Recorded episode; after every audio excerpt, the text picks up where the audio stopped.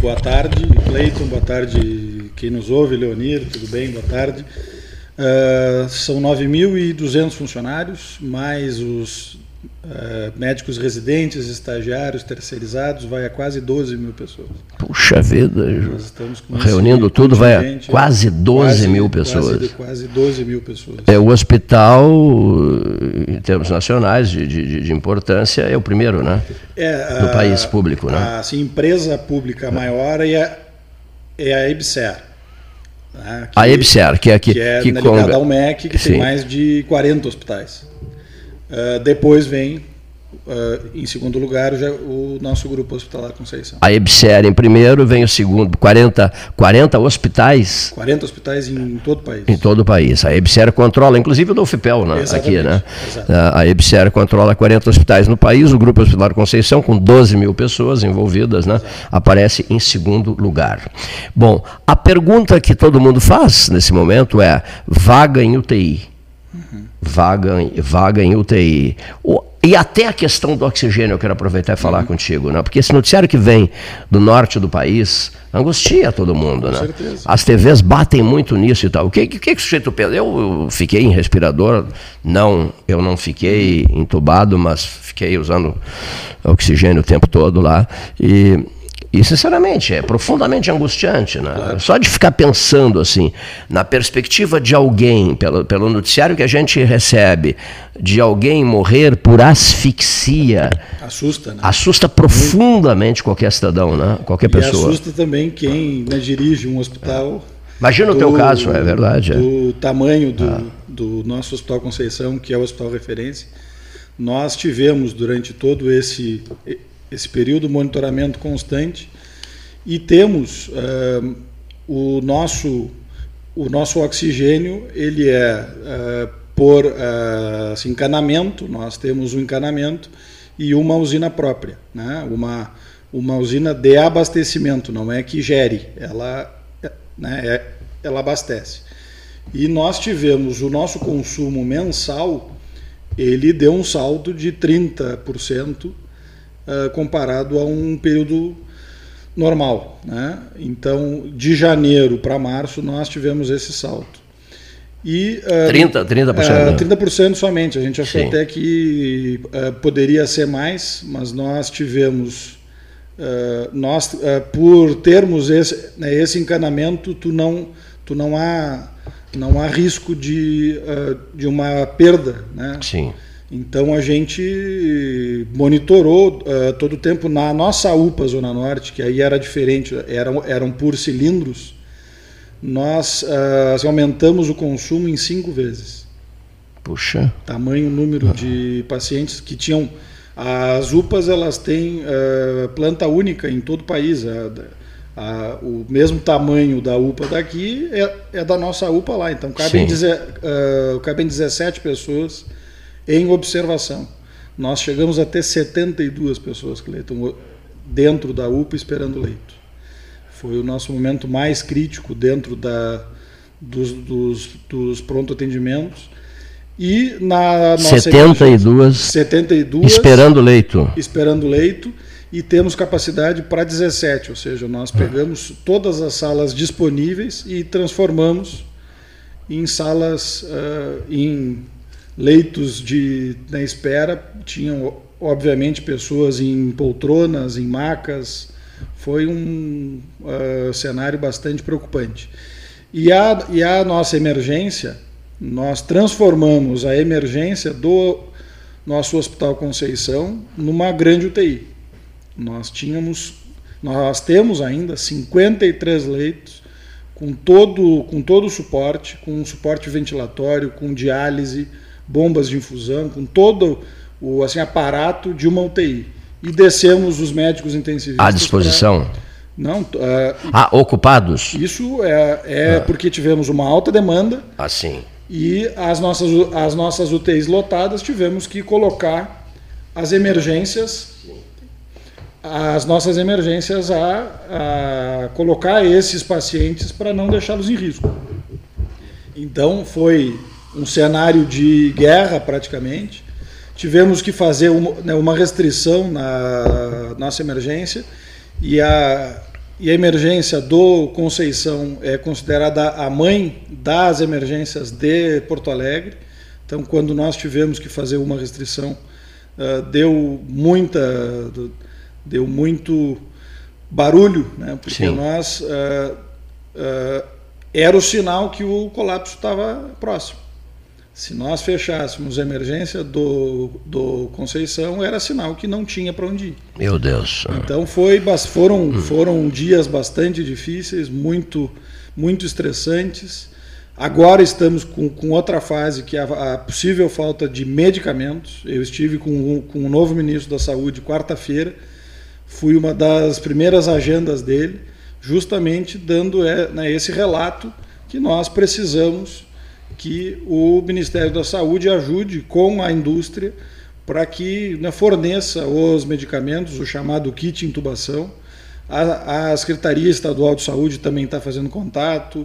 Uh, os hospitais também, os outros hospitais de Porto Alegre também estão pedindo, porque nós estamos, temos medicamentos que nós temos estoque para cinco dias. Meu Deus. Outra coisa, os preços dos remédios também, não é? Cláudio, eles, eles 400% as situações é, nós, na, nós temos nas quais que saíram de R$ reais para quase R$ reais, de 7 para quase 100. Meu Deus do céu. É, não, muito, muito difícil, muito complicado. Isso que nós temos um orçamento, uh, nós somos orça, orçamentados pela União, o nosso problema não é recurso. Agora, tu imagina outros hospitais que, que, que dependem do recurso e ainda passam por essa situação. Então é bastante grave o, o que nós estamos vivendo agora em relação aos medicamentos. É, oxigênio com tanque cheio, Santa Casa de Pelotas, Regis Pinto e Silva, olha aqui, ó. Grande Regis, Regis. grande abraço, administrador. Incansável, é, trabalhador incansável. Um trabalhador assim, incansável mesmo. Noite e dia, né? É o ritmo do Regis Pinto e Silva. Eu sou amicíssimo, sou suspeito. É, não, mas, não, não, mas nós somos muito amigos dele. É que eu, eu, valorizo muito a dedicação total dele, né? Tudo que é hospital que ele se envolve, ele, ele, noite e dia, está sempre à disposição. Cansou de resolver problemas e mais problemas. Olha aqui, ó. Tu, entende, tu entendes essa, essa tabela aqui do, do, do, do meu amigo Regis Pinto e Silva? Deve ser metros cúbicos que ele, que ele deve estar. Tá... Ah, não, o preço médio do, do kit de intubação são os quatro medicamentos que são mais utilizados. O preço médio de um dos medicamentos saiu de, de 14 em junho de 2020 para março de 2021, 70 reais. Meu de Deus. 14 para 70, que é esse que eu estava te dizendo. O primeiro, a primeira alteração de preço. Uh, teve outro que saiu de 13,50, hoje é 35 reais. Tem outro que saiu de 2,50 para 30 reais. E outro que saiu de 10 para 45 reais. Então aí uh, vocês imaginam a quantidade de pacientes que necessitam dessa medicação, então o consumo é mais alto. Uh, muito obrigado, Regis. Tu Carceraço. Me salvasse agora aqui ah. com os dados corretos. Muito obrigado. Um, um vulto admirável, né? Regis Pinto Silva, admirável. Um camarada inteiramente voltado para aquilo que faz, com dedicação e amor à causa. Isso é decisivo em horas amargas como essas que estão sendo ouvidas por nós. Eu vou aproveitar a tua presença aqui para levantar uma questão, porque eu recebi um telefonema de Campo Bom e, de uma pessoa que era amiga de, de, de, se não me engano, um dos mortos tinha 36 anos, uma coisa assim, tá? Uh, aqueles óbitos, né? Foram é, sete, ontem, o hospital, ontem um mas o hospital não chegou ainda a se, a se manifestar, uhum. a se posicionar, a dar uma satisfação para os familiares, porque houve um corte de, não é que tivesse faltado oxigênio, não, houve um corte na distribuição, não sei por quanto tempo, segundos, minutos, não sei, que levou essas pessoas a óbito, né? Uhum. Houve um corte, e isso, sinceramente, eu, eu considerei senhor presidente do Grupo Hospitalar Conceição, eu considerei, é um negócio aterrador, né? Você está com um familiar num hospital, não, não, lembro o nome do hospital, é o Hospital de Campo Bom, né? Você está, de, de, repente, tem um familiar lá, jovens, de 30 e poucos anos, houve um corte no fornecimento de oxigênio uhum. e essas pessoas foram óbito. É claro. Tu sabe, Cleito, que eu vou aqui relatar para vocês uma, uma. Não tem nada a ver com esse com esse assunto. Com esse episódio de Campo Bom. Né? Para ver como são detalhes que podem fazer a diferença. Em 24 de dezembro de 2019, não tinha ainda pandemia.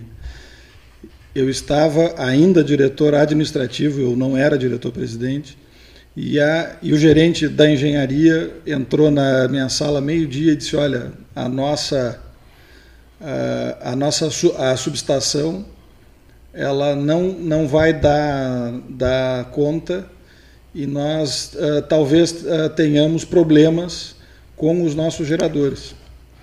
E eu digo, mas, mas como isso agora, 24 de dezembro, tu não acha mais, mais nada aberto? Né? E uh, nisso entra o coordenador da nossa UTI dizendo, mas, mas para um pouquinho, se tiver problema elétrico, eu tenho 60 pacientes internados, como é que eu vou fazer? Né? Então, eles necessitam energia.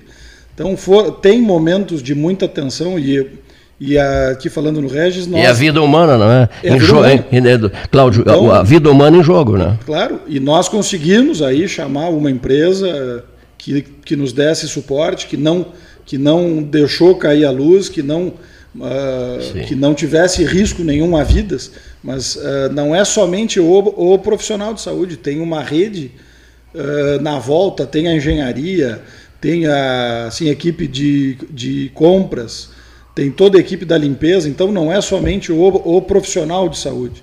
Os hospitais eles têm uh, uma assim, equipe de uh, quase que de guerra para poder dar conta de uh, toda essa estrutura. Né? Então tu vês que é, que é bastante delicado né? o trabalho em hospital. Se uma, se uma pontezinha falha, é. olha o estrago que faz. faz um estrago então, gigantesco. Né? Obviamente né? que deve ter havido, eu não sei detalhes lá de.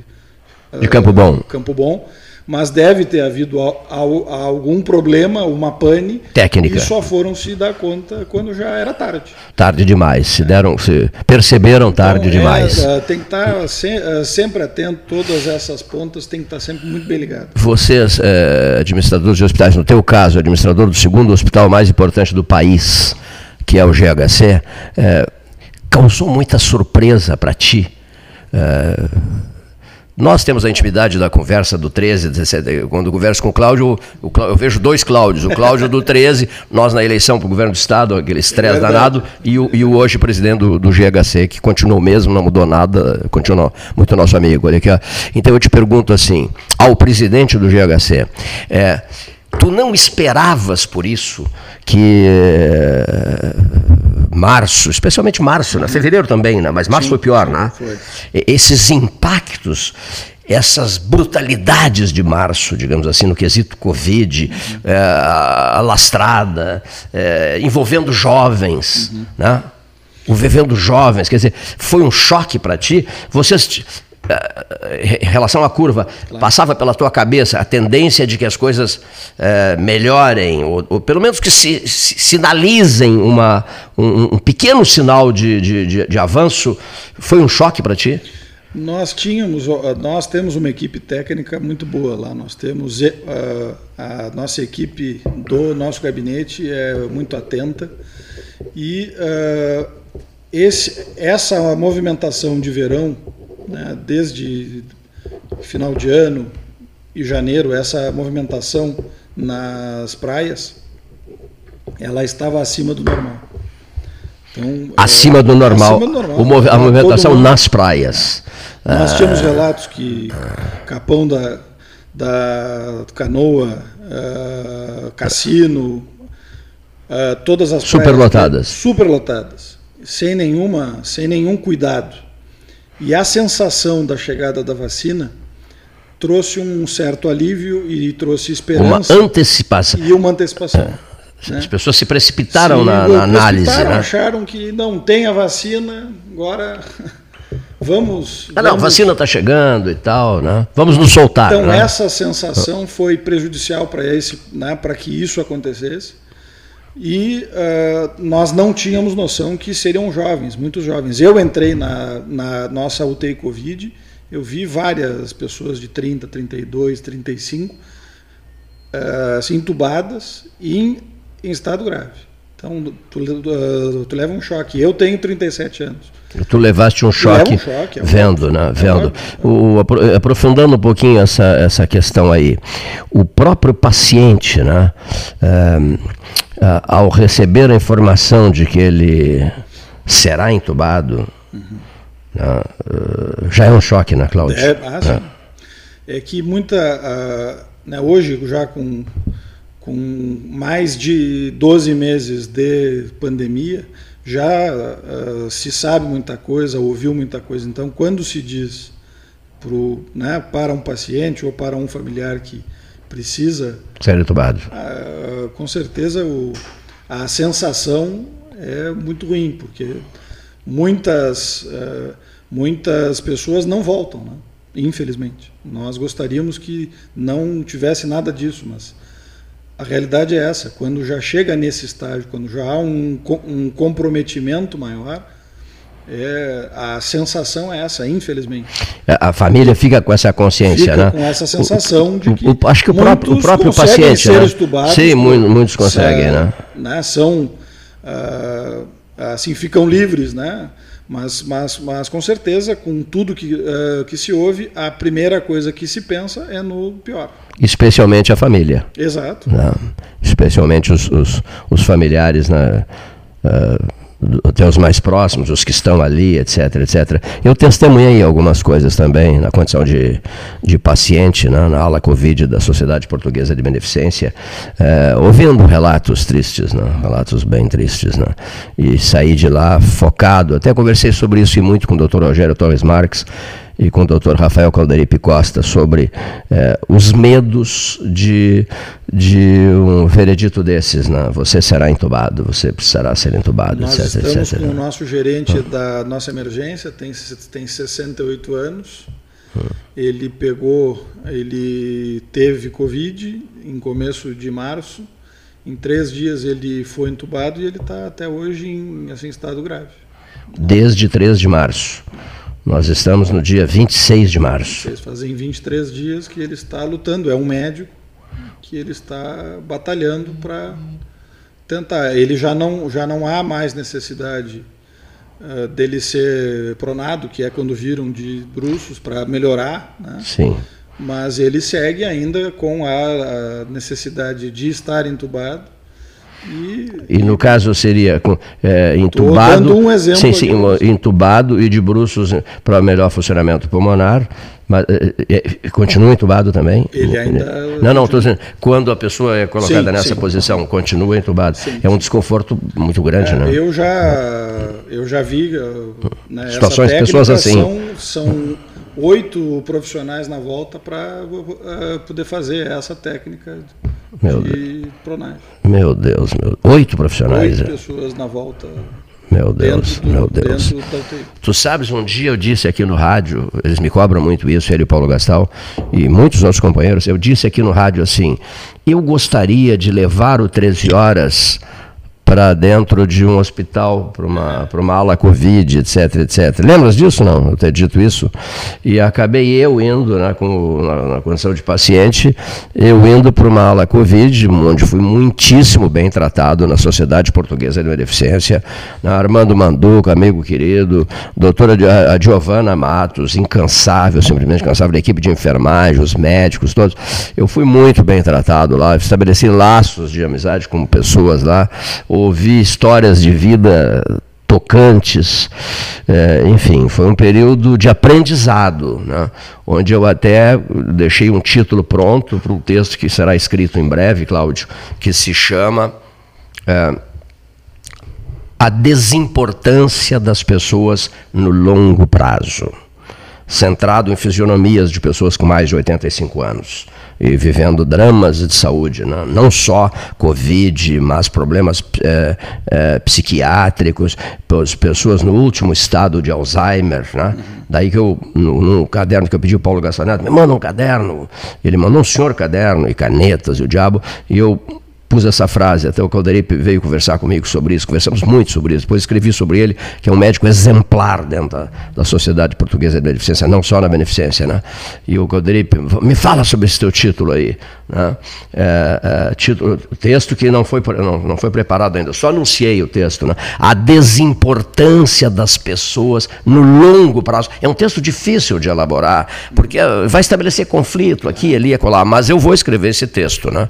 E, e eu vi relatos e mais relatos. A gente faz um aprendizado, Cláudio, um grande aprendizado na condição de paciente. Mas eu nunca esqueci que eu era um homem de rádio, ligado ao jornalismo, etc, etc, e que eu não poderia tá deixar Tá isso, e não poderia deixar escapar uma oportunidade de vivenciar na condição de, de, de paciente, né, um drama desses que é o drama da, da Covid, o, o que ele representa para a cabeça humana, etc, o estrago que ele faz e faz um baita, um, faz um grande estrago. Ontem, quem foi que me perguntou? Paulo Gastaneto, porque o filho dele, o, o, o Mateuzinho, está tá, tá se recuperando e tal, na, depois de ter estado no hospital do Unimed. Tu dormes muito? Eu, eu respondi, eu só botei assim, zzz, né? A gente dorme muito, sim, no hospital, né? Dá um sono danado, se dorme uma barbaridade. Alguém me disse, estás recuperando o teu estresse, né? Hospitalizado, estás recuperando o teu, teu... Eu vinha num ritmo de estresse terrível. Vou te pedir, vou pedir licença, nós estamos encaminhando o fecho para ouvirmos, nós temos dois depoimentos para ouvir aqui e, e continuar conversando para depois encaminharmos o encerramento com o presidente do Grupo Hospitalar Conceição, Cláudio Oliveira, que esteve com o presidente da República no Palácio do Planalto. Eu quero que ele fale um pouquinho sobre. O, o presidente do Grupo Hospitalar Conceição, Cláudio Oliveira, esteve em Brasília anteontem, né? Uh, ontem ou anteontem? Eu fui segunda, voltei quarta. Na quarta. E foi recebido pelo presidente da República. Ah, vocês conversaram no, no, no quarto andar do Palácio Planalto, né? Eu tive, eu tinha uma agenda com o ministro Onyx e, e o presidente chamou ele.